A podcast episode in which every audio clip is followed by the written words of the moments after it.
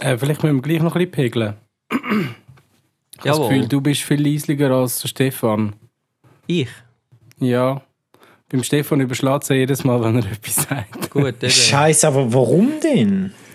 Ja, ich habe das Gefühl, bei dir ist einfach die Eingangsleistung ein bisschen zu hoch. Das haben wir doch das letzte Mal Aber- besprochen, Stefan. Fahr mal ein bisschen runter.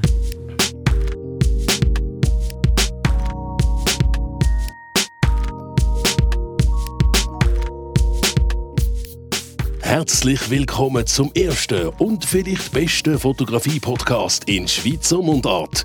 Mit dem Bojan, dem Stefan und dem Sven.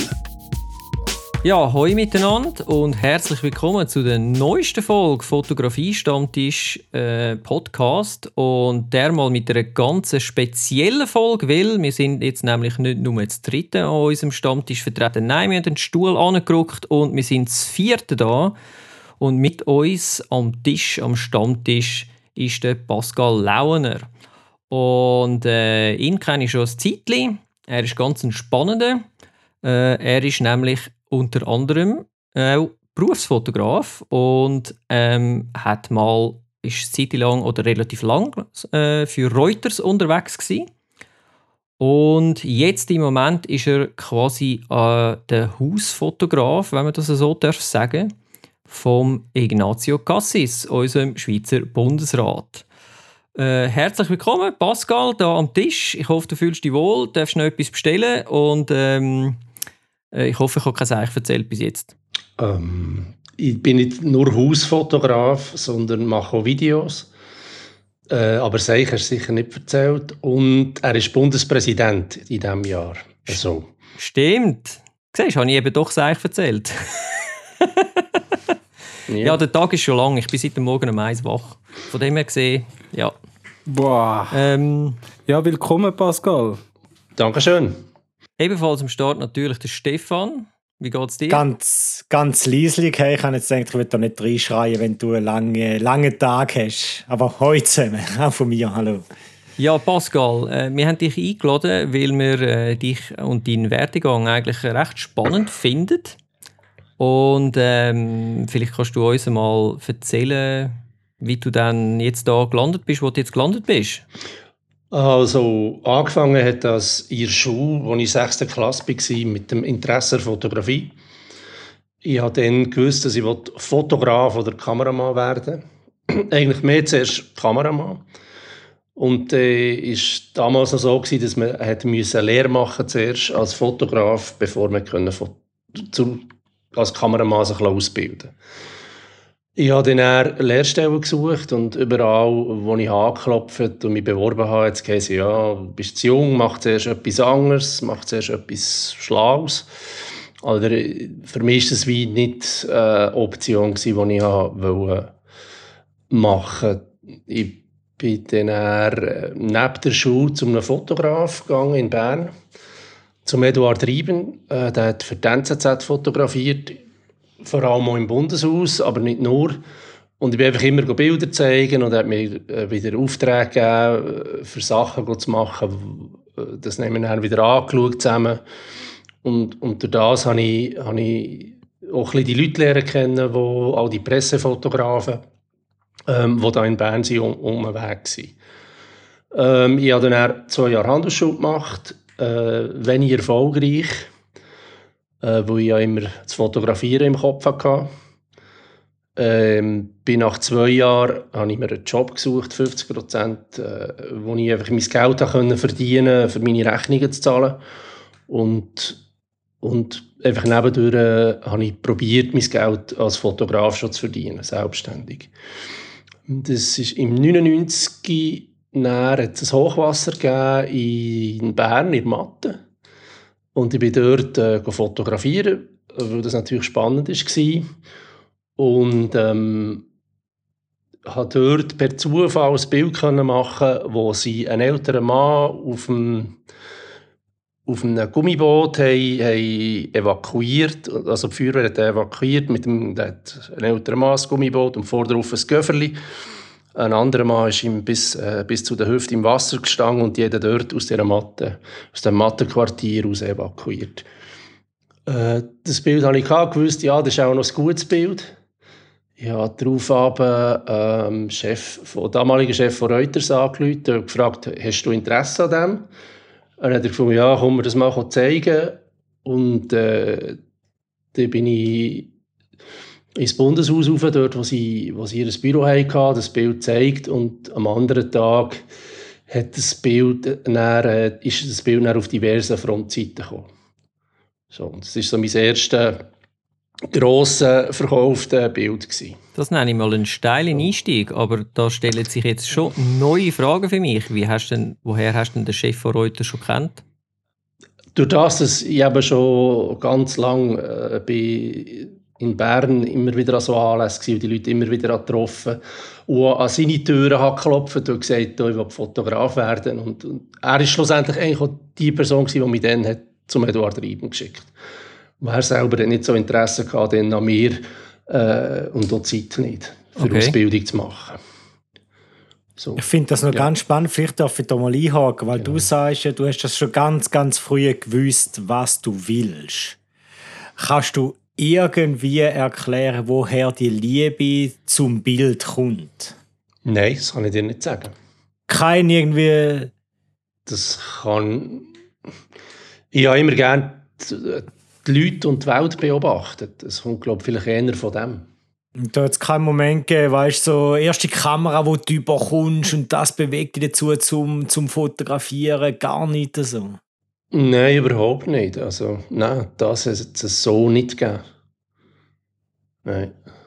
Darf ich schnell fragen, wir sind auch ein bisschen techniklastig da bei uns, leider. Mit was hast du denn angefangen zu fotografieren? Was war so das erste gewesen, die erste Kamera gewesen, oder die erste Kamera, die du gerne gebraucht hast? Also die allererste Kamera war so eine ganz kleine Kamera, gewesen, äh, wo mir meine Mutter mal gekauft im H&M, so eine wirklich munzige, billige Wegwerfkamera, würde man heute auch sagen. ähm, aber dann professionell ist das, ist das, hat das angefangen mit einer Canon Filmkamera. Äh, ich habe mir dann auf Conf, also als ich konfirmiert wurde, einfach das Geld gespart, um mir dann dort äh, Nikon zu kaufen, FX90. Ähm, ähm, und ein Objektiv und das war eigentlich meine erste professionelle Kamera. Ähm, okay. Und das Bild, das du vorher erzählt hast, hast du mit dieser Kamera gemacht?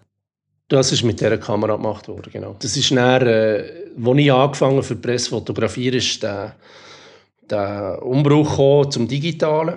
Also am Anfang habe ich noch nicht mit Film fotografiert und, und dann immer bei wichtigen Anlässen hat man, hat man digital fotografiert, aber dann hat eine Digitalkamera hat äh, 27'000 Franken gekostet. Ein Schnäppli. So. ähm, ein Schnäppli. Und kann weniger als, als ein iPhone heute sowieso. Also, wir, äh, als ich mein erstes Skirennen fotografiert mit einer Digitalkamera, da hat man drei Bilder in Sekunden. Ähm, ja, das war äh, eine Challenge, gewesen, dann ein richtiges Bild zu haben, äh, im richtigen Moment und dass es scharf ist auch noch. Ähm, das Editieren ist viel ringer gegangen, weil man hätte nicht aus tausend Bildern herauslesen können, sondern hat einfach vielleicht eins gehabt, wo also das Editing ist dann abgenommen worden. Äh, ja, und das hat sich immer weiterentwickelt, äh, die, mit der Technik ähm, bis jetzt, so wie es jetzt ist, äh, wo man direkt aus der Kamera rausschickt.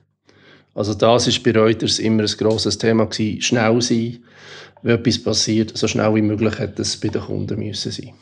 Okay, und du hast gesagt, ähm, du hast alles immer müssen abgeben. Also bei Filmzeiten ist mir das noch klar, weil du hast ja gar keine Zeit, für, um das irgendwie alles zu entwickeln, oder? Dann gibst du das einfach ab und gibst es quasi zu der Hand aus. Äh, und das ist aber jetzt in dem Fall auch immer noch so. Also du hast, du hast deine eigenen Filme entwickelt. Okay. So. Und du hast sie dann, hast sie dann digitalisiert, die Bilder. Mm. Das ist, als ich angefangen habe, du hast einen Filmscanner und du hast das dann, äh, wenn du noch Film hast geschafft hast du die Auswahl gemacht auf dem Negativ und das hast du dann eingelesen, bearbeitet, äh, Caption gemacht und, und dann auf die Redaktion geschickt und die haben es dann weiter verschickt. Okay. So. Es ist an Grossanlässen ist es so gewesen, dass, dass dort es Editoren gehabt. die haben immer nur äh, Bilder editiert, logischerweise. Die haben einfach immer alles angeschaut, was du hast gemacht und, und die entschieden, das ist das beste Bild von, der, von, von dir und, und haben das verglichen mit den anderen, die am gleichen Anlass waren, dass sich das nicht überschneidet und, und haben dort dann halt die Auswahl getroffen. So. Mhm. Dort hast du dann, äh, hast du dann das, die, das Editing eigentlich nicht mehr gehabt. Okay. Und am, Schlu am Schluss war es so, gewesen, du, ähm, äh, wo ich bei dort war, äh, hat es ein System gegeben, das hat einfach alle Bilder geschickt an, an, an einen Bildeditor. Also alles, was du fotografiert ist direkt raus. Und dann hat er einfach ausgelesen, dass einfach dort so wenig Zeit wie möglich äh, verloren gegangen ist, für dass das Bild zu den Kunden ist. Also. Okay. Und äh, noch eine andere Frage. Hat es dann jetzt rein jetzt vom so von wegen Kostensparen und so weiter, äh, hat es dann da jetzt auch Einfluss gehabt? Also haben früher haben irgendwie drei Fotografen im gleichen Anlass geschickt und heute macht es einfach einen und muss alles liefern, oder? Ja, jetzt bei Reuters ist es sicher äh, so, dass es, dass es äh, weniger Fotografen Anlässe hat. Klar. Also die Anlässe, es kommt auf die Wichtigkeit des Anlasses drauf an. Also ne, Fußball-WM-Final, da werden auch immer noch genau gleich viel dort sein, wie schon vorher sie dort waren. Aber ähm, wenn du kannst, wenn du kannst Leute einsparen, dann, dann wird das heute gemacht. Also an Skirennen haben wir früher zu dritt fotografiert, jetzt macht es noch einer. Höchstens zwei. Okay. Also zum Beispiel ein Slalom, wo, wo, wo zwei Läufe hat, äh, der, der ist nur noch ein Fotograf. Der macht das erste der erste Lauf macht er, macht er auf der Piste und der zweite Lauf wird er, wird er im Ziel machen für äh, die Reaktionen. Mhm. Ähm, und früher hast du halt immer noch jemanden auf der Piste gehabt, auch im zweiten Lauf. So, also das, ist, das hat sich schon geändert. Okay. Was äh, hat er dann am, am Job bei Reuters also, äh, da muss ich da sowieso, sowieso noch mal schnell nachhaken, weil äh, wo du jetzt, eben, jetzt hast das erste Bild verkauft, oder? Quasi. Ja. Und dann haben sie gerade einen Job dann angeboten, oder wie ist das nachher auf, auf Nein, äh, dann... Äh, wie sagt man dem? Freelance-Basis gewesen, oder wie, wie ist denn das gelaufen? Also, ich hatte dann einen Job, gehabt, die 50%-Job, den ich hatte, der war bei der Expresspost. Und äh, dann sind die Wahlen gekommen, Bundesratswahlen von Metzler und vom Deiss, die sind gewählt wurden. Und dort konnte ich als Praktikant Filme entwickeln. So, das war etwas Größeres, das war alles noch filmbasiert. Dann. Und dann haben alle Bundeshausfotografen haben dann einfach ihre Filme abgegeben und man hat einfach nur Poolbilder an diesem Anlass rausgelassen, dass alles abdeckt ist. Mhm. Und dass es nicht zu viele Fotografen hat in diesem Bundeshaus. So. Und dort habe ich Filme entwickelt. Äh, so, das war mein erster, also mein Nachfolgejob gewesen, so. Dann habe ich äh, ein Jobangebot bekommen äh, beim Bildarchiv von Reuters. Das hat Swiss Picture Base geheissen. Ähm, das gibt es heute nicht mehr. Äh, das ist verschwunden. Äh, und dort habe ich dann im Büro äh, Jobs so Büroadministrative Jobs gemacht und immer mehr probiert, mich abzunabeln und zu fotografieren, wenn ich immer konnte. Ich habe am Anfang sehr viel Eishockey-Matches gemacht, weil das haben die anderen Fotografen nicht so gerne gemacht. Es immer am Abend war und, und spät. Und für mich ist das dann, äh, das ist dann so der Einstieg gewesen. Und dann ist immer wie mehr dazugekommen. So, und dann habe ich auch immer, ich habe dort, eben, ich konnte profitieren von der Infrastruktur, die es dort hatte. Also, wenn ich eine Digitalkamera braucht, habe ich dort eine können brauchen und nicht selber eine müssen kaufen. So. Äh, wo die Preise dann relativ schnell mal ein bisschen runter sind aber es war immer um die 10'000 mhm. Franken. Gewesen, oder? Der erste, die erste Nikon D1 mhm. oder so. Und weißt du, ist das jetzt heute immer noch so? Also sprich, äh, du wirst ausgestattet oder... Äh ähm, wenn, du, wenn du angestellt bist, wirst du ausgestattet, aber wenn du frei bist, zahlst du alles selber. Okay. So. Inklusive die Strafzettel, die du hast, wenn du falsch parkst. Das bist schon, wenn du angestellt bist, zahlst du selber. Keine Spesen? Nein, keine Spesen und kein Schlupfloch. Okay. Nein, und es, es lohnt sich auch nie, äh, oder wenn man das Gefühl hat, es pressiert, äh, schnell zu fahren oder so. Das ist dann, wenn man vorsichtig fahren und dann passieren Fehler. Mhm. Und man will ja nicht selber Teil der Geschichte sein oder eine andere Geschichte auftun. Äh, wenn du jetzt zurückdenkst an die Zeit bei Reuters, äh, was ist dir mega positiv in Erinnerung oder, und was nicht so? Also gibt es da irgendwie etwas, was du gesehen hast oder was du selber erlebt hast, was du nicht so lässig gefunden hast? Oder etwas, was mega positiv raussticht? Ja, du kannst auch als positiv, oder ich denke, ich muss auch als positiv sehen, was du, was du siehst.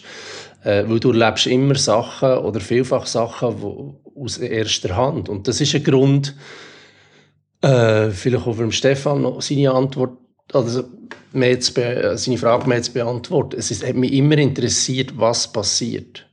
Also was, was ist wirklich selber das gesehen, was passiert. Also, selber dabei zu sein, dort zu sein. Äh, das hat mich bald mehr interessiert, als jetzt das Bild äh, zu, zu machen und ein grosser Künstler sein, auch in dem Sinn. Es ist einfach ein Weg für mich, das nach den anderen Leuten mitzuteilen. Das hat mich interessiert. Oder interessiert mich immer noch an Fotografie. Eine Geschichte zu erzählen. Also. Gibt es ein bestimmtes Ereignis, wo du findest, du bist gerade besonders froh darum, dass du das erleben bei Reuters? Wo dir noch so im Kopf ist? Oder, äh, oder gibt es zu viel davon? Es gibt viel davon. Es gibt wirklich viel davon. Ja. Es gibt auch Sätze, die ich habe verflucht und, und im Nachhinein muss ich sagen, ich bin froh gewesen, dass ich das habe gesehen Oder ich, ich, ich, ich, ich, habe, ich habe die Chance gehabt, das dürfen zu sehen. Mhm.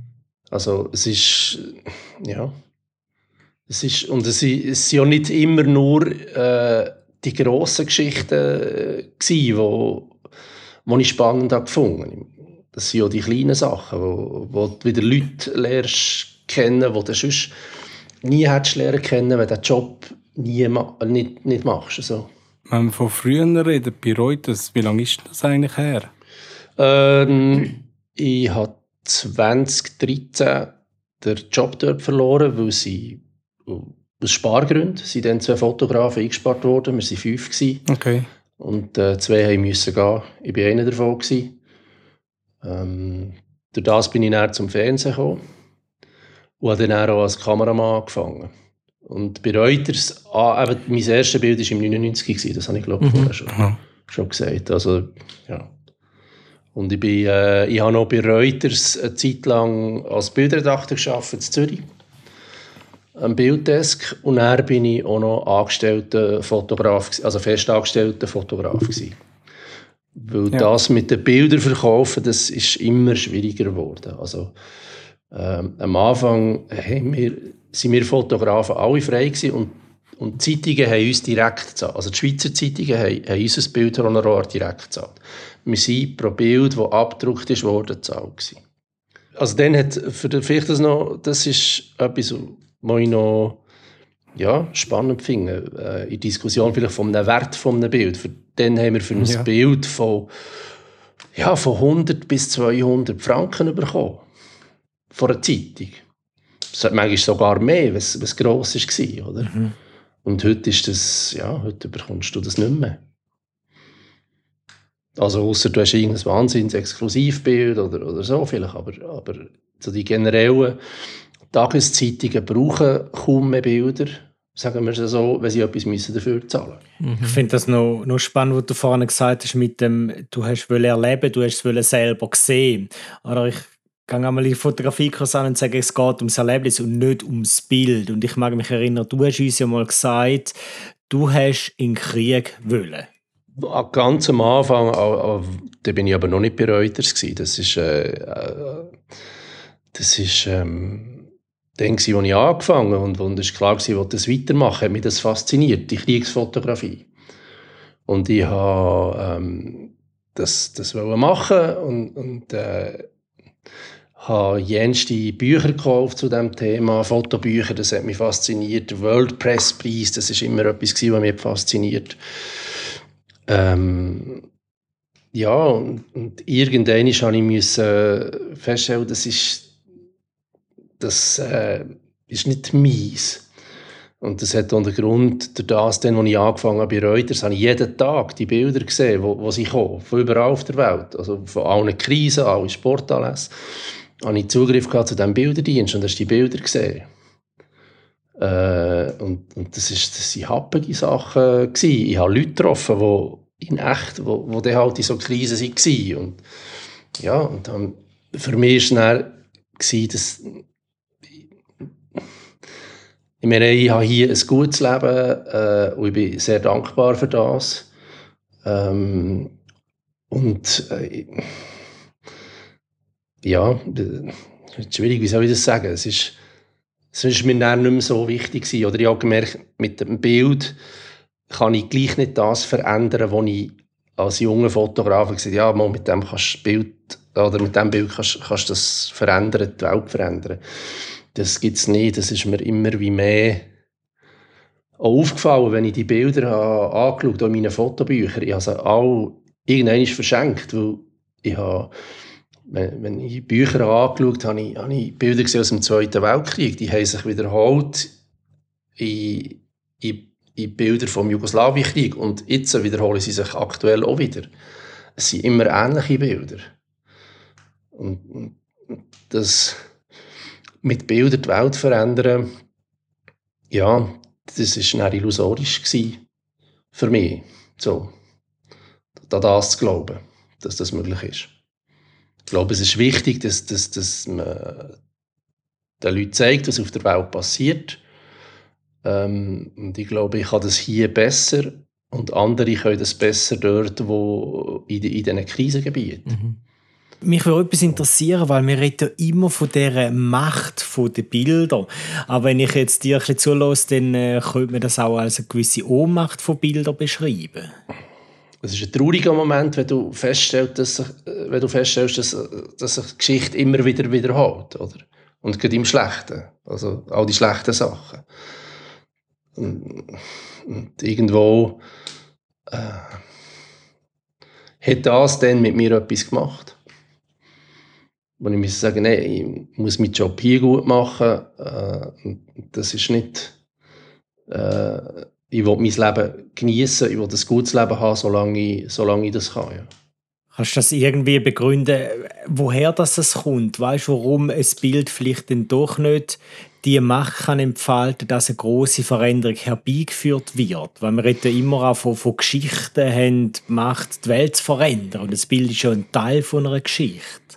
Das ist vielleicht einfach meine persönliche Ansicht. Ich weiß nicht, vielleicht siehst du das anders und sagst mal, das Bild hat meine Welt verändert. Oder wegen dem. Ja. Ja, verstehe mich nicht falsch. Ich, ich würde gerne daran äh, glauben, wie du auch, oder, dass man Macht hat, indem dass man zeigt, dass sich etwas verändert zum Besseren.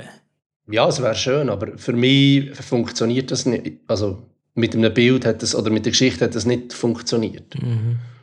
Weil es passiert immer wieder Ähnliches und Gleiches und ich bin erstaunt, weil die Leute sollten es ja wissen. Oder die Leute haben das schon mal gesehen. Mhm. Ja, gut, ich könnte mir jetzt noch vorstellen, dass das vielleicht auch etwas mit äh, Generationen halt zu tun hat, oder? Ich, ich meine, die Generation, die den Zweiten Weltkrieg selber miterlebt hat, für die ist klar, ich meine, bei denen löst irgend so ein Bild jetzt aus der Ukraine wieder alles aus, oder? Und äh, für die ist das äh, viel, viel schlimmer. Für uns andere, die das nicht selber miterlebt haben, oder eben, das wären dann wahrscheinlich unsere Großeltern gewesen, also bei meinem Fall ist es jedenfalls so. Ähm, für uns ist es schon schlimm, aber wie soll ich sagen, wenn, jetzt nicht, wenn du jetzt nicht in Polen wohnst, weißt du, was ich meine, dann ist es nicht vor deiner Haustür, oder? Also ich weiß einfach, äh, wenn ich mir überlege, wie es mir eingefahren ist, wo Corona quasi bei uns an der an den Tor von, von der Schweiz gerüttelt hat, oder? Und dann wirst du das erste Mal bewusst so, okay, es ist jetzt im Fall nicht mehr irgendwo, es ist jetzt da, oder? Und dort zumal ist es für uns alle mega schlimm gewesen. Äh, heute gesehen ist es vielleicht anders. Ähm, aber ja, es ist schon noch tragisch, dass es sich eigentlich immer wiederholt, oder?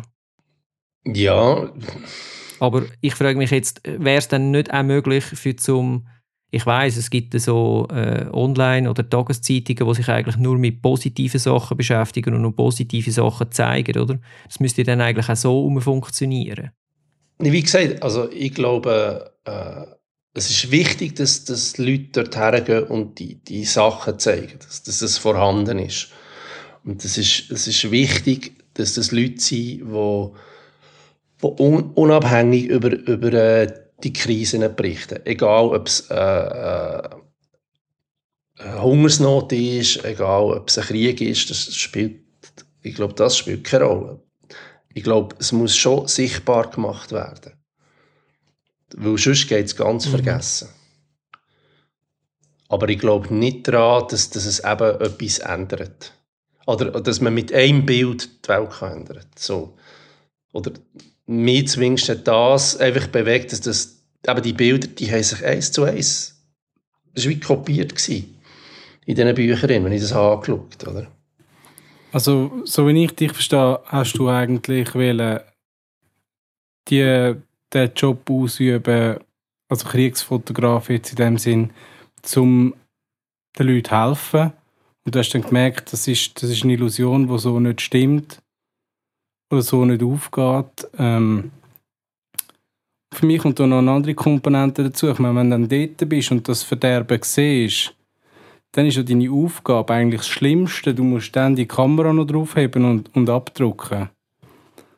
Und das ist das, was ich für mich überhaupt nicht vereinen könnte. Das wäre so, wenn ich schon nicht daran glaube, dass das Foto dann irgendetwas hilft, dann kann ich gar nicht abdrucken. Also ich denke, dann, dann bin ich blockiert. Äh, auch schon, wenn es gar nicht so schlimm ist, oder? Ich, ja, ich denke, das würde sich mit meinem Gewissen gar nicht vereinbaren lassen. Ist das, ist das so ein bisschen, wie du das gesehen hast oder siehst, oder ist das also das sind, anders? Nein, du gehst ja, das ist ja ein Beruf, das Bild zu machen. Mhm. Und ich glaube, du darfst einfach, oder ich für mich bin nicht mehr dorthin oder in so Situationen gegangen äh, und gesagt, und mir vorgestellt, ah, mit diesem Bild verändere ich, dann wird alles besser. So. Aber das, das Bild machen ist gleich wichtig. Mhm. Und vielleicht, vielleicht schaut es jemand an und vielleicht, und vielleicht bin ich dort pessimistisch und vielleicht verändert sich, hat sich etwas bei jemandem verändert. Aber mhm. wenn, jetzt, äh, wenn wir jetzt anschauen, oder, im, im Vergleich jetzt mit allen anderen und was jetzt abgeht mit Ukraine, äh, dann hat man doch wenigstens jetzt schon mal so das Gefühl, okay, der Großteil der Welt sieht es eigentlich gleich. Also weißt, du, es ist nicht irgendwie ähm, 50% so, 50% auf die andere Seite und äh, alle haben irgendwie äh, finden die anderen machen es falsch und ja, gehen sich quasi auf den Deckel, oder? Ähm, ich glaube, hast du nicht das Gefühl, dass jetzt doch schon etwas geht, wenn man da sieht, wie es läuft? Also weißt, ich habe so das Gefühl, es läuft jetzt schon ein bisschen anders. Mag sein, weil es so überraschend ist für ganz Europa oder auch nicht, aber... Meinst du, dass es jetzt wichtiger ist, zum darüber zu berichten, oder wie? Ja, nein, dass es jetzt eigentlich so wie ein kollektives ähm, Bewusstsein gibt für das, was eigentlich abgeht, oder? Also weißt, vorher hast du wie nicht können, ich meine, jetzt geht es so schnell und die ganze Welt weiß eigentlich Bescheid. Und das ist ja schon fast instant, oder? Ich meine, wenn, wenn der Mr. Mr. Äh, Putin irgendwo irgendein Spital äh, abschießt, ich meine, dann weißt du das einfach drei Stunden später und zwar auf der ganzen Welt, oder? Und früher ähm, ist das vielleicht, ich meine, ja, Zweiter Weltkrieg, das ist irgendwie eine Woche gegangen, bis die Bilder dann da sind. Dann ist es sowieso schon vorbei und nachher hat die Gegenseite hat eh schon irgendwie etwas parat gemacht oder die haben wie Zeit gehabt, um auf etwas zu reagieren. Und das ist ja jetzt eigentlich wie nicht mehr gegeben. Also ich meine, du kannst nicht einfach äh, irgendwie dich vorbereiten auf, äh, und dann mit deiner eigenen Propaganda dagegen heben. Weißt du, was ich meine?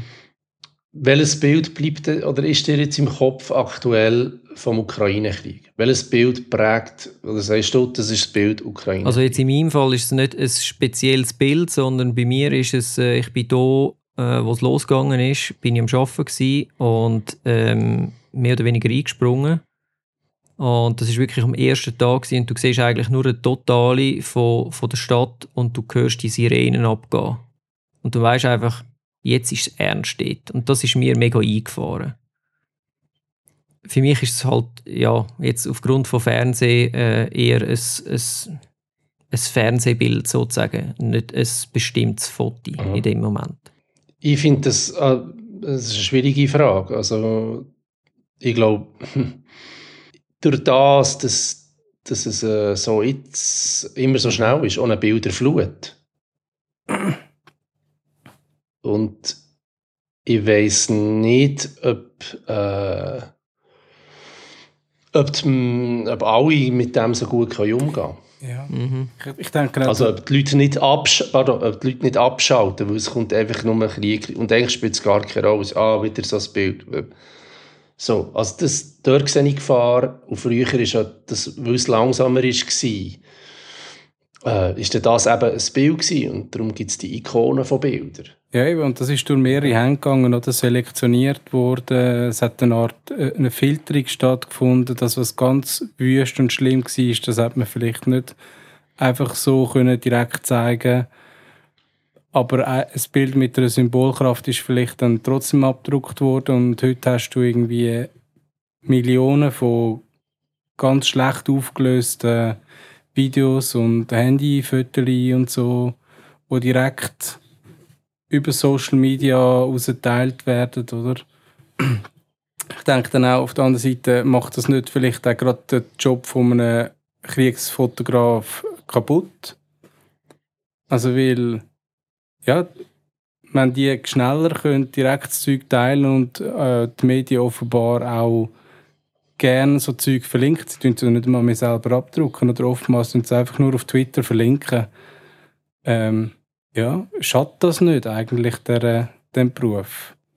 Ich finde, es gibt immer noch sehr gute äh, Fotografen, die in Krisen gehen und gutes Zeug liefern äh, und Geschichten erzählen vor allem auch. Äh, man muss einfach wegkommen davon, dass man das in, einem, in, in mhm. einem Tagesmedium sieht, sondern du musst das suchen, ja. die guten Geschichten.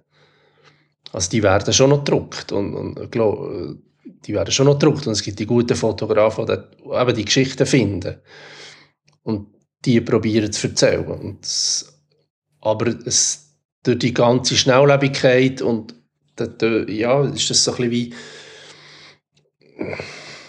das Interesse für so Geschichten ist vielleicht mhm. wegen dem kürzer. Oder kleiner. So, äh, jetzt, habe ich, jetzt habe ich schon die ganze, die ganze Woche äh, Krieg in der Ukraine, Krieg in der ja. Ukraine, Krieg in der Ukraine. Ich habe die Bilder gesehen, ich habe die Videos gesehen, äh, auf Insta, Tagesschau, Radio, überall. Und, und dann wollte ich nicht noch näher, ja, dann interessiert es mich vielleicht weniger näher noch die äh, in einer Wochenzeitung oder in einem Magazin mhm. das auch noch ja. anzuschauen. Mhm. Ich weiß es nicht. Und der Markt ist, die Magazinmarkt ist eh klein, oder? Aber dass es die guten Bilder gibt, das, das glaube ich nicht. Dass es die guten Geschichten gibt, das glaube ich immer noch. Und ich, ich glaube auch, das ist etwas, was ich bei Reuters so sehe, die Leute, die vor Ort sind, die, die dort leben, die Fotografen, haben für mich immer äh, die besten Geschichten gehabt. Und, und auch die eigentlich guten Bilder gehabt. Weil die haben ja genau gewusst, was sie, was sie erzählen damit. Weil sie hat sie selber auch betroffen. Oder sie haben dann eben die Person mhm. dort und dort kennt und durch das sind sie zu der und dieser Geschichte gekommen. Und das hat eine Nähe gegeben, wo, man, wo ich finde, spürt man eben in den Bildern. Ist das dann heute immer noch so, dass Reuters einen Haufen Fotografen gerade in Kriegsgeschehen beschäftigt, also angestellt hat? Oder hat man dort auch? Weißt du es nicht? Ich weiß es nicht. Was hast denn, Kann ich dir nicht sagen. Was hast denn so... Nein, weiß ich nicht. Was ist so dein Gedanke dazu, dass Reuters eben 2013 dann so quasi, oder vielleicht auch schon vorher, zurückgeschraubt hat in der Schweiz? Ähm, was, was ist da der Anlass? Das ist, das ist ein wirtschaftlicher Entscheid gewesen. Also der Reuters ist verkauft worden an Thomson Reuters und, und, und wir in der Schweiz haben einen speziellen, äh, speziellen extra Schweizer Dienst gehabt. Also, wo wir haben wirklich jeden, jeden Fußballmatch gecovert, wir haben jeden, äh, jeden äh, politischen Anlass praktisch gecovert. Äh, und das hat das hat es einfach nicht mehr gebraucht, das hat man einfach nicht mehr wollen. So, das war ein wirtschaftlicher Entscheid. Also jetzt jetzt ist noch jetzt ist noch jetzt ist noch äh, zwei Fotografen, oder? Das ist noch Für jemand in Genf Schweiz? und jemand in, ja, jemand in Zürich und die machen ja und die machen einfach die die äh, Ja. die grossen Events noch. Also wenn jetzt der Herr Biden Mhm. kommt oder oder oder so. Und wenn es wirklich wichtig ist. Aber die gehen nicht mehr äh, IB, was weiß ich, Basel fotografieren. Super League-Spiel. Und das haben wir dann noch gemacht. Der Dienst hat, Mhm. der ist dann einfach eingestellt worden. Oder?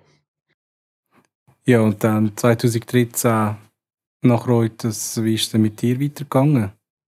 Ich habe beim TPC damals, beim Live-Sport anfangen als Kameramann. Und als ENG-Kameramann in Bern. Und dann einfach the Job Ausbildung bekommen als Kameramann. So. Und eigentlich das Gleiche gemacht Also wieder äh, Eishockey, wie, ja. wie vorher, Als Kameramann? als Fotograf. wieder Eishockey bis, bis, Ja. bis endlos. Ja. Und wie wie ist so das für Ja. dich gewesen, so der Umstieg von der, von der Fotokamera auf eben die, die Broadcast-Kamera?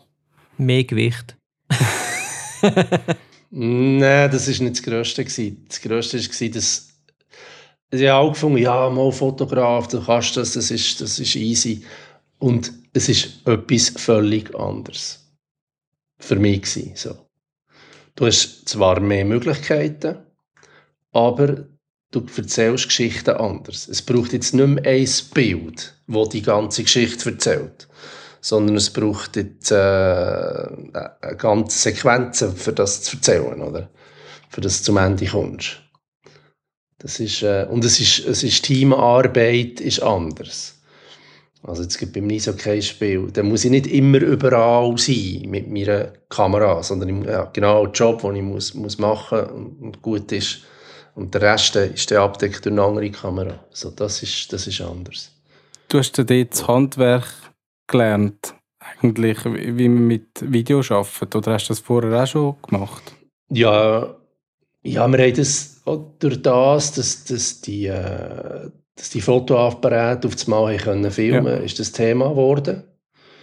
Auch bei Reuters noch, dass man so Multi-Media-Geschichten macht, also Video, Foto, Ton, was weiß ich. Ähm, durch das haben wir uns mit dem beschäftigt, Mhm. aber nie so intensiv. Das hat nie, es ist eine Zeit lang ist diskutiert worden, dass wir eben auch noch filmen, wenn wir, wenn wir äh, irgendein- am Nachlass sind. Aber das hat sich nie, äh, in der Zeit, wo ich es Ja. mache, nie so durchgesetzt. Als Fotograf. Und darum ist das schon, nein, es war anders. Gewesen. Es, ist, äh, es hat recht viel zum Lehren gegeben. Hast du denn während dieser Zeit parallel dazu auch noch fotografiert? Hm, Wenn ich. Wenn ich. Und ich bin immer wieder gefragt worden, ja, ob ich es nicht vermisse, zu fotografieren. Und, und in Mhm. dieser Zeit habe ich es überhaupt nicht vermisst. Weil das Neue, das hat, mich, das hat mir der Ärmel reingenommen. Aber es ist wie äh, anders Geschichten erzählen, etwas Neues lernen, äh, etwas dazulernen. Das, äh, das ist spannend gewesen für mich. So. Und jetzt mache ich, jetzt mache ich wieder beides. Und das äh, merke ich, das Fotografieren, doch, Ja. ja. irgendwo habe ich es gleich vermisst, das Fakt. Und nicht nur, weil die Kamera leichter ist, sondern auch Aber das auch. Fakt, eine Geschichte in einem Bild, aber auch, ja, Geschichte in einem Bild äh, Ja. zu erzählen. Ja, verstehe ich, ja. Ja. Wie ist es denn für dich Genau. als, ich, ich empfinde immer so, das haben wir auch schon mal diskutiert im Podcast, ich finde immer, äh, wenn du selber vor Ort bist und etwas siehst und du machst ein Foto äh, und tust es vielleicht auch noch filmen, dann finde ich, wie so, äh, das Fotobild am Schluss ist für mich eigentlich mehr wert, weder das andere, weil beim Foto spielt sich das Kino quasi bei mir im Kopf nachher nochmal ab, oder? Ich erlebe es quasi in mir innen selber nochmal.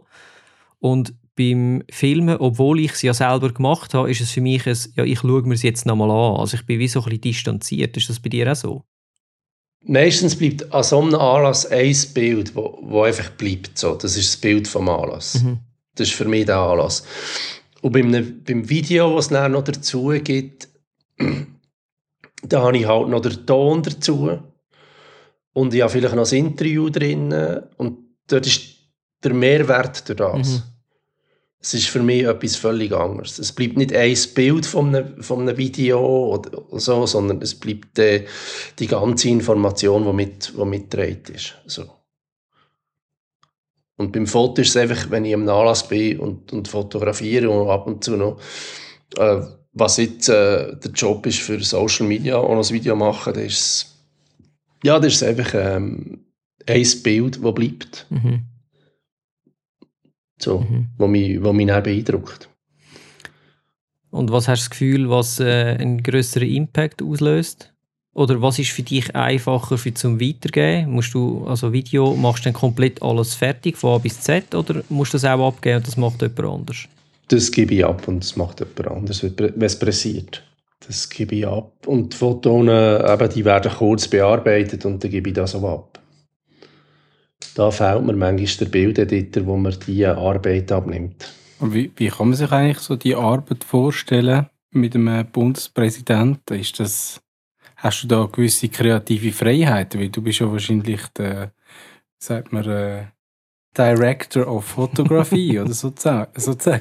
Ja, ich bin ja nicht, ich bin ja nicht allein. Also, Aha. Es, äh, wir, sind, wir, sind, wir sind ein Team und ja. da wird es diskutiert und es ist unser Job, Ideen zu bringen. Ja. Und wir sind ja nicht nur äh, ins Verein äh, da, sondern es, also ich bin beim EDA angestellt ja. und nicht für ihn angestellt. Ähm, das ist vielleicht noch äh, wichtig zu sagen, dass wir machen noch Sachen für die ETSA. Also da kommen dann Direktorinnen oder da kommen Staatssekretärinnen und so, die kommen auch zu uns. Ähm, aber unsere, unser Job ist es, Ideen zu liefern und, und die werden ihm dann vorgeschlagen und dann wird das gemacht oder, oder, oder geändert oder äh, äh, irgendwo angepasst, äh, was dann möglich ist das grösste Problem, unsere Ideen sind, sind relativ gross und seine Agenda ist so voll, dass die Ideen äh, die halt keinen kein Platz haben. Oder die sehr schnell, einfach, es muss einfach alles effizient gehen. So, oder? Es ist, äh wir haben heute ein Statement aufgezeichnet äh, und gleichzeitig haben wir noch ein Foto machen und so. Also das ist, das muss ja alles nach in einer Viertelstunde in einen Platz haben. Es muss vorbereitet sein, es muss laufen und dann ist er schon wieder weg. Okay, und, und schaffen ihr dann da bei so Sachen, eben, wenn du sagst, es sind ja mehrere, dann schaffen ihr dann aber auch zusammen? Also sprich, der eine macht das, der andere macht das und dann, wie machen das dann so mit Licht und so? Schaffen ihr immer mit dem, was vorhanden ist? Oder, äh? Wir haben ein Studio, das ist eingerichtet, fix, also Greenscreen, für, für die Sachen aufzunehmen die Reden aufzunehmen. Äh, das ist mehr oder weniger fix eingerichtet. Man kann das umbauen zum Fotostudio, was wir auch viel brauchen. Ähm, und dann arbeiten wir einfach zusammen. Da gibt es einfach einen Wechsel. Bauen wir, wenn wir so Doppelsachen haben, dann bauen wir die um. Er bespricht die Rede äh, mit der verantwortlichen Person. Wir machen zuerst das Foto und dann gibt es den Umbau und dann gibt es die, die Ansprache, zeichnen wir noch auf. Okay. So. Ja. Und was ist so das, was du jetzt äh, kannst sagen, hast bis jetzt beim EDA am, ja, äh, was ist das grösste Erlebnis jetzt gewesen, irgendwie? Weil jetzt bist du ja wirklich hautnah quasi dabei. Mittendrin steht nur dabei, sozusagen. Ja, es ist der Rundumblick. Es ist auch im Job äh, früher als Kameramann, als Fotograf bei Reuters. Es ist der Rundumblick, wo wo du hast, du bist eben wirklich dort. So, du, siehst, du siehst nicht nur den Bildausschnitt, sondern du, siehst, du spürst auch die Person rechts und links. Äh, das finde ich sehr spannend. Du weißt, was näher passiert, du weißt, was vorher passiert. Das ist das, was spannend ist. Und jetzt, durch das, dass er Bundespräsident ist, bin ich jetzt ein paar Mal auf Reisen mitgegangen.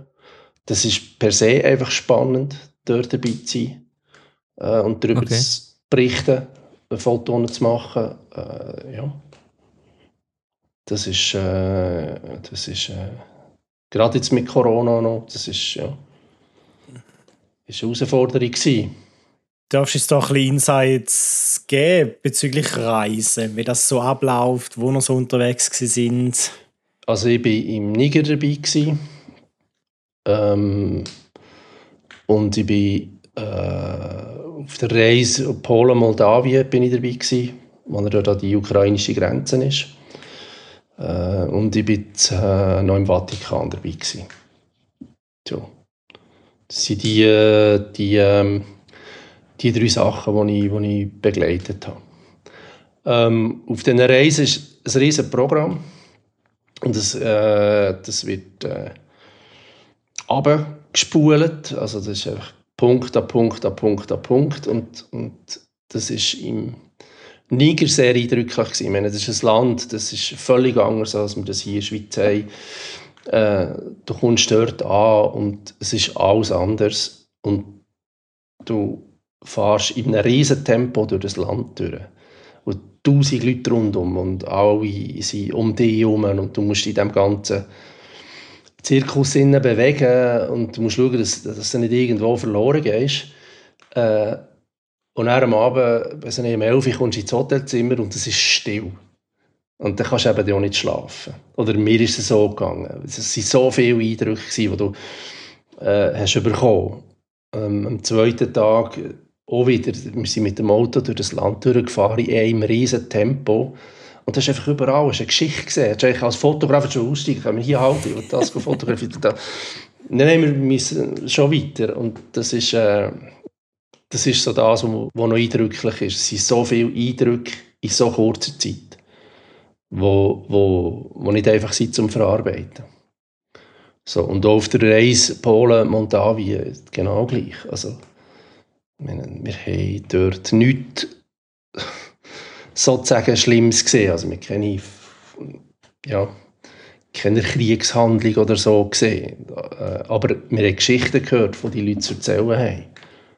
Und das ist eindrücklich. Und das ist eindrücklich, wenn du dort kannst zuhören, eins zu eins. Hättest du dann, äh, ja. hättest du dann dort mal in der 6. Klasse können vorstellen dass du mit dem Bundesrat um die Welt herumchattest und äh, so viele Eindrücke einsammeln kannst? Nein. Das ist von dem her schon überwältigend, oder? Also... Ja, aber für, für mich ist das, äh, ich habe das schon bei Reuters können machen, oder? Ich bin, äh, keine Ahnung, wie alt ich war, ich bin mit ich glaube, etwa 22 bin ich das erste Mal mit dem Bundesrat äh, mit in Kosovo, also für Reuters dann noch. Äh, ähm, oder dann auf Italien auf einen Staatsbesuch oder so. Und verschiedene Sachen gemacht. Äh, Nein, aber ich habe mir das sicher in der 6. Klasse nie vorgestellt. Aber ich habe mir in der 6. Klasse auch nie vorgestellt, äh, dass ich mir in Ore am Skirennen Zehen abfrieren, praktisch bei minus 40 Grad und dass der äh, Spiegel von der Spiegelreflexkamera einfriert und man nicht mehr so kann fotografieren wie man will. Äh, ich hätte mir auch nicht vorstellen dass ich mal um ein Halbfinale bin von einer, von einer Europameisterschaft. Ich hätte mir nicht vorstellen dass ich mal äh, Olympischen Spiel dabei bin. Es ist wirklich schön, dass ich mhm. all das erleben konnte. Du hast äh, gesagt, dir bleibt in der Regel ja immer ein Bild mindestens, oder? So etwas bleibt dir übrig und so. Was ist denn jetzt bei dieser mhm. Reise in Niger geblieben für dich? Ein Bild, das ich nicht gemacht habe. Okay. Äh, das Bild, wo, wo ich wirklich, wo wir in dem Auto sind und, und durch die Straße gefahren sind und all die Menschen, oder was dort hatten, all die Kinder, was dort hatten, all die, das ist das, was mir sicher bleibt. Ja. Und wenn es ein Bild soll sein dann ist es eins, wir sind äh, eine Schulklasse besuchen und dort äh, äh, hat es Schüler gehabt in so einer traditionellen Tracht mit, mit der Corona-Maske und die Augen und die waren so speziell geschminkt gewesen. und das ist das Bild, das mir bleibt, vielleicht so. Hast du dann, wenn du mit dem Bundesrat unterwegs bist, gibt es dann so wie Situationen, wo du kein Bild darfst machen auch wenn du gerne würdest. Und dann andere Situationen, wo du einfach, eben dann ist quasi der Fototermin sozusagen. Oder hast du da wie Freiheiten? Dürftest du jetzt zum Beispiel im Auto Kamera rausnehmen und mal abdrucken, in der Hoffnung, dass es dann das Bild gibt, das du dir vorstellst? Oder? Das darf ich sicher machen. Die Frage ist, äh, darf man es näher publizieren? So. Also die Frage ist nicht zu machen, die Frage ist, äh, ist darf oder soll man das, will man das näher publizieren? Und das bin auch nicht ich, der das entscheiden. Mm. Das heißt, da ist auch wieder, äh, eigentlich wie bei Reuters, äh, gibt es da einen, einen Staff, wo, wo das bearbeitet, aussortiert und quasi bestimmte Bilder zur Verfügung stellt? Mm, nein, es wird einfach, es wird, äh, also ich tue bearbeiten, ich tue aufbereiten und dann wird besprochen, kann man das Bild jetzt für Social Media brauchen oder mhm. braucht, man das, braucht man das jetzt nicht. So, aber äh, mir ist noch nie verboten mhm. worden, irgendein Foto zu machen. Und wie, wie ist denn das Mitspracherecht vom, vom Gassis selber bei diesen Sachen? Also entscheidet er schlussendlich, ob man etwas postet oder nicht? Nein, er hat ein Social Media Team, wo, wo, das, wo das macht. Okay.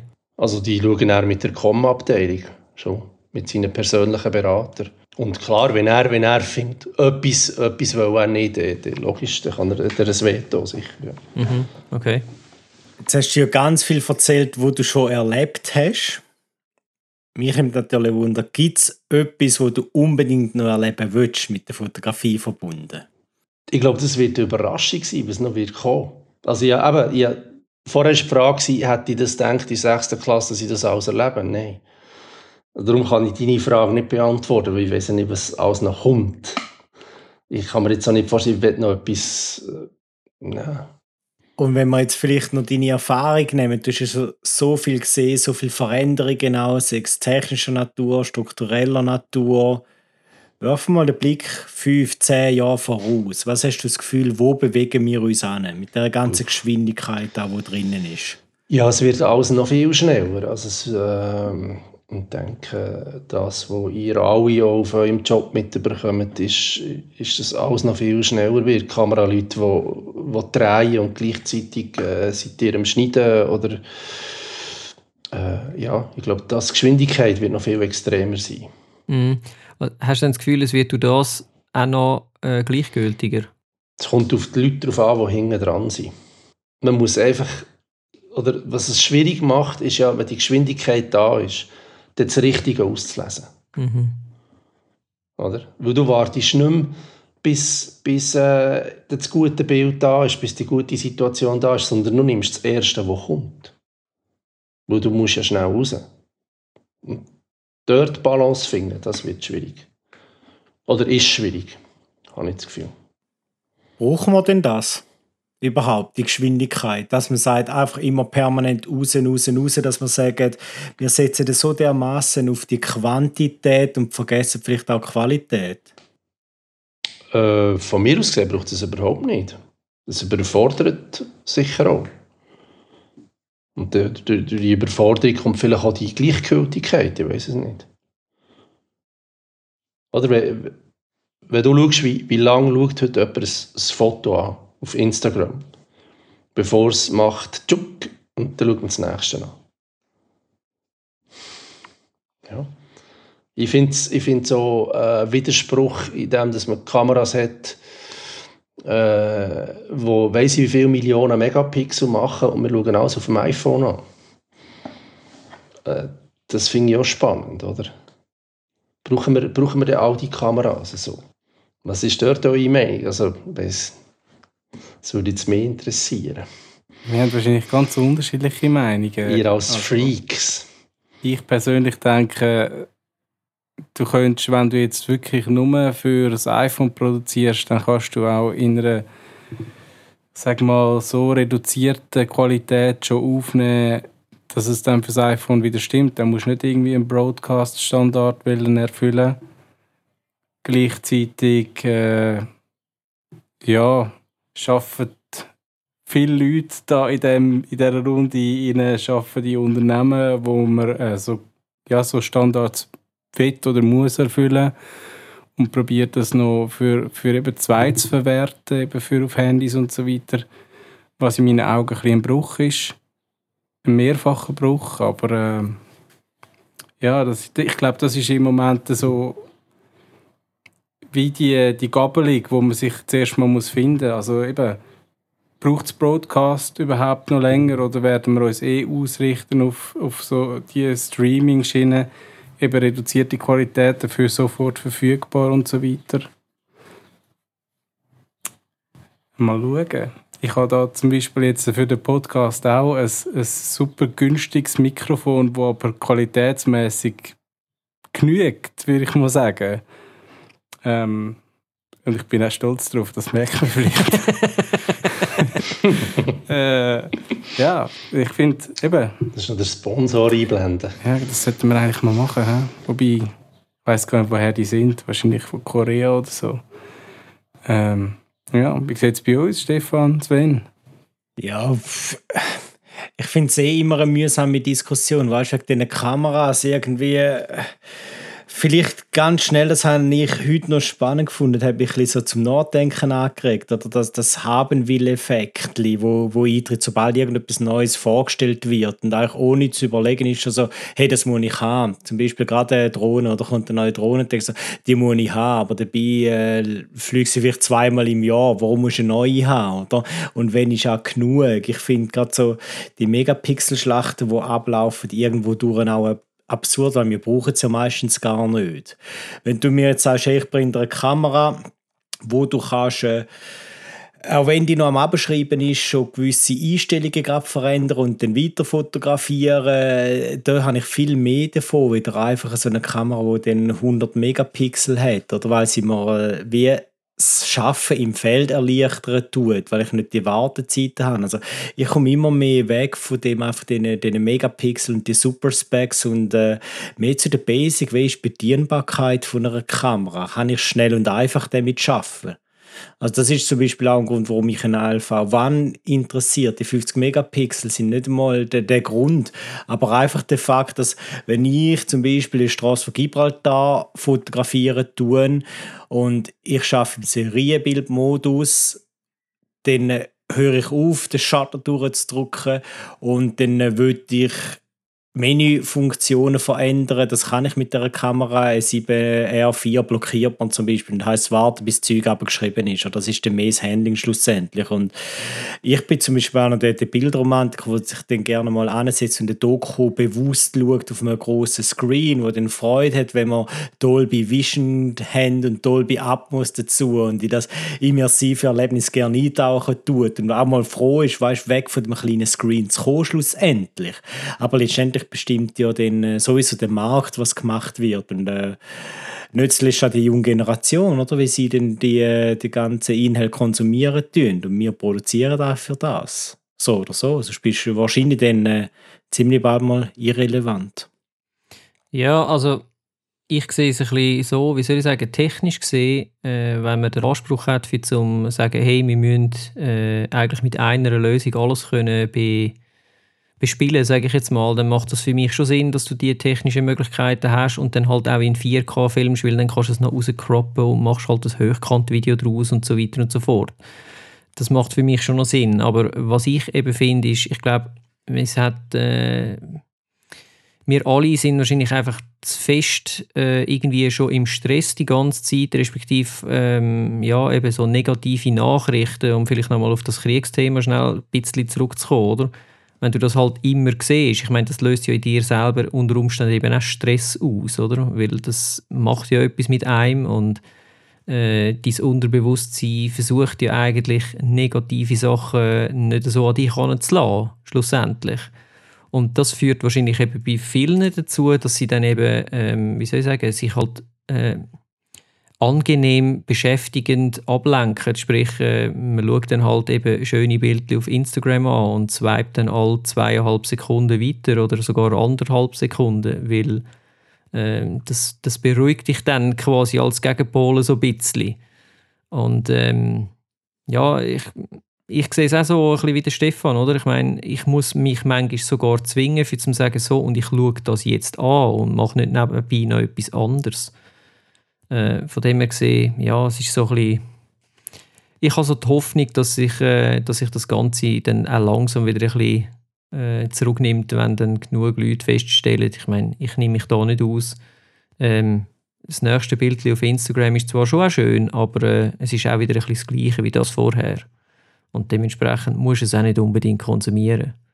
Also ich habe jetzt äh, so probemäßig ähm, für mich einmal seit zwei Wochen oder seit drei Wochen jetzt mittlerweile ein 30 Minuten Limit eingestellt auf dem Handy. Das kannst du ja, oder? Bildschirmzeit.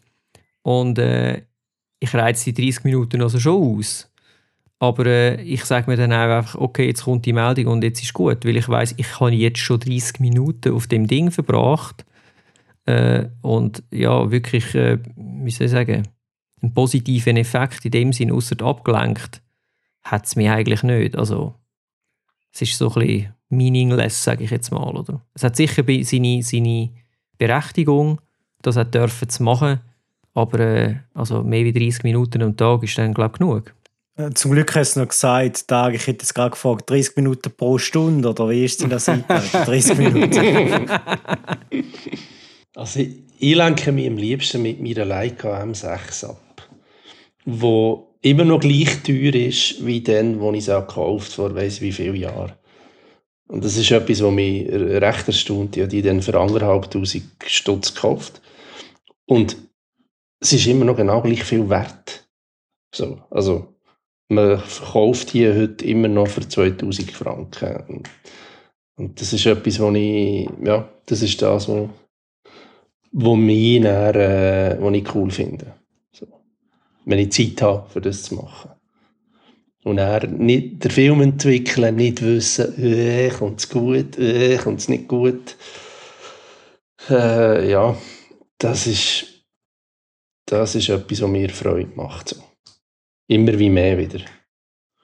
Und eben nicht die, die Pixelschlacht wo, oder die Materialschlacht, wo, wo finde es immer spannend, wenn, wenn du Fotograf bist und jemand kommt, ja, kannst du mir eine Kamera empfehlen? Keine Ahnung. Du musst in ein Fotogeschäft gehen, ich will dich beraten, aber ich kann das nicht. Ich habe das, ich sehe so wie, der Stefan, ich will mit dem können werken. Das ist ein Werkzeug für mich. Und das muss ich beherrschen, das ist für mich wichtig und das muss ein Resultat liefern, wo, wo, wo ich brauche, aber, aber mehr muss es nicht. Und darum kann ich nicht aber ich, ich brauche ja nicht das Neueste vom Neuesten vom Neuesten. Und wenn man heute, wenn man heute etwas kauft, dann, wieso nicht? Wenn, wir haben ja viel, oder ja viele Kameras, ich weiß nicht, wie viel Geld sie verlocht haben, so Kameras. Sachen. Wer nicht? äh, und du gehst, du kaufst irgendein Objektiv und willst es eintauschen und dann ja, weißt, sorry, ich kann dir noch die Hälfte vielleicht geben oder so. Das ist, ja. Ja, wir sind langsam am Ende von unserem Podcast angelangt, aber bevor es so weit ist, äh, gibt es noch so eine Überraschungsfrage. Also für dich sind ja alle Fragen eine Überraschung heute. aber ähm, die anderen zwei können damals noch in unsere Scripts hineinschauen. Und äh, ich würde trotzdem gerne die Überraschungsfrage zuerst dir stellen. Äh, wenn du dein Leben oder deine Karriere nochmal zurückdrehen könntest, was würdest du anders machen? Gelassener mit Situationen umgehen, äh, wenn es nicht so läuft. Und glaubst du, wirst dann schlussendlich trotzdem auch an dem Punkt angelangt, wo, wo du jetzt bist, oder wirst du noch jemand anders landen? Nein, ich, äh, ich hätte so entspannter können haben, sagen wir es so. Die Verbissenheit, äh, klar, die jetzt vielfach auch gebraucht. Aber manchmal ist, bin ich mir sicher durch das so im Weg gestanden. Ja.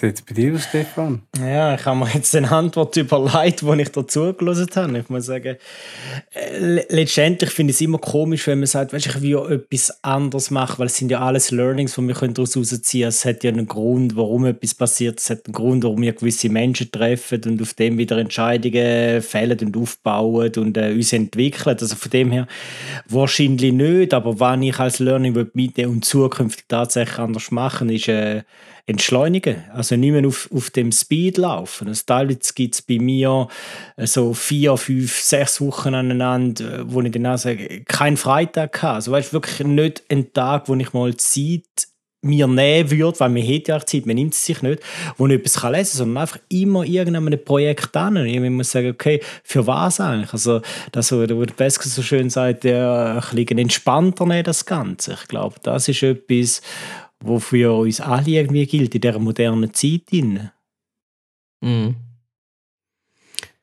Also ich äh, gebe jetzt das zur Antwort, äh, was mir einfach als erstes durch den Kopf gegangen ist und das klingt jetzt völlig klischeehaft, aber ich glaube, ich würde im Fall gar nichts ändern, weil da, wo ich jetzt im Moment bin und äh, dass wir jetzt gerade den Podcast aufnehmen das ist eigentlich, das finde ich so lässig und ich bin so zufrieden jetzt mit dem und ähm, ich brauche eigentlich gar nicht mehr. Also ich glaube, wenn ich etwas anderes gemacht hätte, wäre ich unter Umständen jetzt nicht da mit euch und könnte das Gespräch führen und äh, das fände ich schade. Von dem her gesehen, ich glaube, ich müsste nichts ändern. Was meint denn der Bojan zu seiner eigenen Frage? Ist für dich jetzt auch eine Überraschungsfrage, Bojan? ja, ich, bin jetzt überrascht. Ich habe nicht damit gerechnet, dass ich die Frage auch noch beantworten muss. Ja, ich will vielleicht, äh, ich hätte vielleicht mein Geld ein bisschen gescheiter investiert. So gerade was Equipment angeht. Denke ich. Das wäre noch, da hätte es noch ein bisschen Platz. Also hättest du doch sollen Leicos kaufen Haben wir jetzt gelernt. Ja, zum Beispiel, ja. Oder einfach eben mit dem, was man hat, irgendwie schauen. Ähm, ja. Ach, so viel Geld investiert, ey. Und ich habe wahrscheinlich noch am wenigsten investiert von den Leuten da rein, gell? aber trotzdem. Ja. Ja, du, ja. jetzt hast du etwas gelernt. Jetzt kannst du es die nächsten 20, 30 Jahre kannst du es jetzt anders machen und dann weißt du es. Oder? Genau. Ähm, ich hätte schon noch alte, die alten Digitalkameras zu verkaufen, da, da die erste Generation, wenn jemand Interesse hat für Downsizen oder so. Ich weiß zwar nicht, ob sie noch funktionieren, aber sie wären noch da. So, also. Was sind denn das? Von Fuji? Das oder? ist. Nein, das sind Kodak. Kodak. Canon Kodak. Okay. Und die Nikon hat ich glaube auch noch eine. Also, wenn es sich jemand wahnsinnig. Wenn mir jemand wahnsinnig viel Geld für die zahlen so. Dann wärst du dabei. Für sich zu entschleunigen, wäre ich absolut bereit, okay. die. Ja. ja, danke Pascal. Ähm, ich danke euch. Danke, bist du da gewesen, hast mit uns äh, das äh, allererste ähm, Fotografie-Stammtisch Gastspiel sozusagen mitgemacht. Und äh, was ich jetzt gelernt habe, ist, äh, nebst diesen wahnsinnig guten und zum Teil auch sehr tiefgründigen Fragen von dir, ist, dass man auch eine Leica kann brauchen kann, auch wenn man kein Zahnarzt ist. Okay, ich habe es kapiert. ähm, Sie darf, die Leica darf den paar Knäcke haben, weißt? Ah, okay. Sie muss dann nicht einfach so okay. aussehen, als wäre sie nie gebraucht worden. Okay. Sie darf also auch gebraucht aussehen. Ja, also ich habe jetzt gerade vorhin so überlegt, wo du gesagt hast, sie ist jetzt im Prinzip, du hast 1600 zahlt und jetzt wird sie für 2000 gehandelt. Ja. Ähm, wenn ich jetzt gerade gesehen habe, wie die Aktien jetzt die letzten paar Tage so schön ins Bach ab sind, muss ich mir jetzt vielleicht anfangen, Leihkas kaufen und in den Schrank hinstellen. Ist vielleicht fast die bessere Wertanlage am Schluss. Wer weiß. Wer weiß. Ähm, Aber komm nicht zu mir, wenn es nicht klappt. ah, ja gut. Ich habe gedacht, ich kann es dir verkaufen. Du kaufst es dann schon ab. Weißt du, das beruhigt dich dann mega. Aha, Mich beruhigt es ja. auch, wenn du Mir langt eine, weißt du? Mir langt eine. Ja, hey, also, danke nochmal an alle und äh, wir hoffen natürlich, euch die hat es gefallen. Ähm, wenn das so ist, äh, dann äh, lasst uns doch irgendeinen Kommentar oder schreibt uns ein E-Mail, ob ihr noch mehr so Folgen wettet hören ähm, an info at äh, fotografie-stammtisch.ch wie gesagt, es ist schon ein langer Tag für mich. Ähm, und äh, ja, wenn ihr Lust habt, schaut mal auf Instagram oder Facebook vorbei. Und dann äh, nächstes Mal äh, gibt es eine kleine Aufzeichnung, weil wir sind nächste Woche, äh, respektive nächsten Monat sind wir alle ein bisschen unterwegs und äh, dann hören wir äh, passend dazu das Thema äh, Fotografie in den Ferien, weil wir sind dann in den Ferien oder einmal ein Teil von uns. Somit, äh, ja, entlösen wir euch jetzt aus dieser langen Folge, die jetzt doch schon äh, recht lang geworden ist, aber ich glaube, es hat sich gelohnt und wünsche euch eine schöne Zeit. Bis dann. Ciao zusammen. Das war der neueste Fotografie-Stammtisch. Bis zum nächsten, ersten Sonntag im Monat. Macht's gut!